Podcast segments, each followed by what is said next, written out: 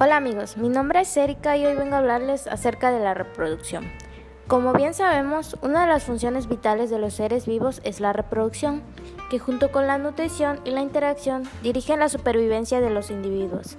La finalidad de la reproducción es la supervivencia de la especie. Su importancia radica en que este es el proceso que asegura la continuidad de la vida, la preservación de las especies a lo largo del tiempo, así como sustituir a los individuos que mueren. La reproducción es el proceso por el cual uno o dos organismos forman un nuevo individuo.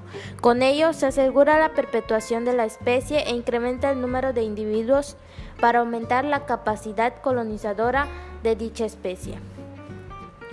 La reproducción también es el mecanismo de preservación de la especie que ocurre en organismos unicelulares, así como en organismos pluricelulares. La reproducción de los distintos organismos vivos es muy variada y compleja, pero en general para su estudio se ha dividido en dos tipos que vienen siendo la sexual y la asexual.